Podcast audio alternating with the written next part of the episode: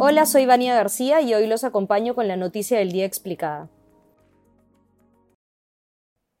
El Congreso de la República agendó el debate de la moción de censura contra el ministro de Transportes y Comunicaciones Gainer Alvarado para mañana jueves 15 de septiembre. El ministro Alvarado, quien antes ocupó la carrera de vivienda entre julio del 2021 y agosto del 2022, enfrenta serias críticas desde hace varias semanas tras ser involucrado en una presunta trama de corrupción y lavado de activos con participación de la familia de la primera dama Lilia Paredes, altos funcionarios del Ministerio de Vivienda y la propia pareja presidencial. Alvarado habría coordinado el direccionamiento de obras y proyectos públicos desde el Ministerio de Vivienda, los mismos que eran ganados por empresas fachadas, que luego transferían el financiamiento de los proyectos a testaferros y financistas cercanos al presidente Castillo. De acuerdo con diversos testimonios, Alvarado trabajó en conjunto con un grupo denominado como Buró Político o los Chiclayanos entre los que se encontraba el jefe del gabinete de asesores de vivienda Salatiel Marrufo, el dueño de la casa de Zarratea Alejandro II Sánchez, el empresario Abel Cabrera y el alcalde del distrito de Anguía en Cajamarca, José Nenil Medina, hoy en prisión preventiva. Al menos un aspirante a colaborador eficaz ha señalado que el grupo del Buró Político no solamente admitía poder colocar funcionarios en puestos claves del Ejecutivo, entre ellos al propio ministro Alvarado, sino también accedía a información privilegiada sobre paquetes de proyectos desde el Ministerio de Vivienda. Esta información era luego usada para que empresas constructoras, testaferras o cercanas al grupo del Buró Político postulasen y ganasen las licitaciones direccionadas desde vivienda.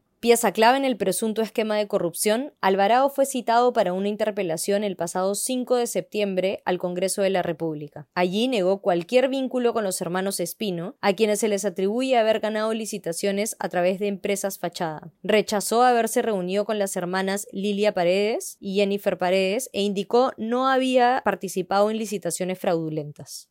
Las respuestas, no obstante, no consiguieron convencer al Congreso de la República. A pesar de que se esperaba que ante la posibilidad de censura, Pedro Castillo cambiara Alvarado ayer por la tarde, cuando designó nuevos titulares en los Ministerios de Relaciones Exteriores y Agricultura, esto no ocurrió. Eso ha sido todo por hoy. Muchas gracias por escuchar.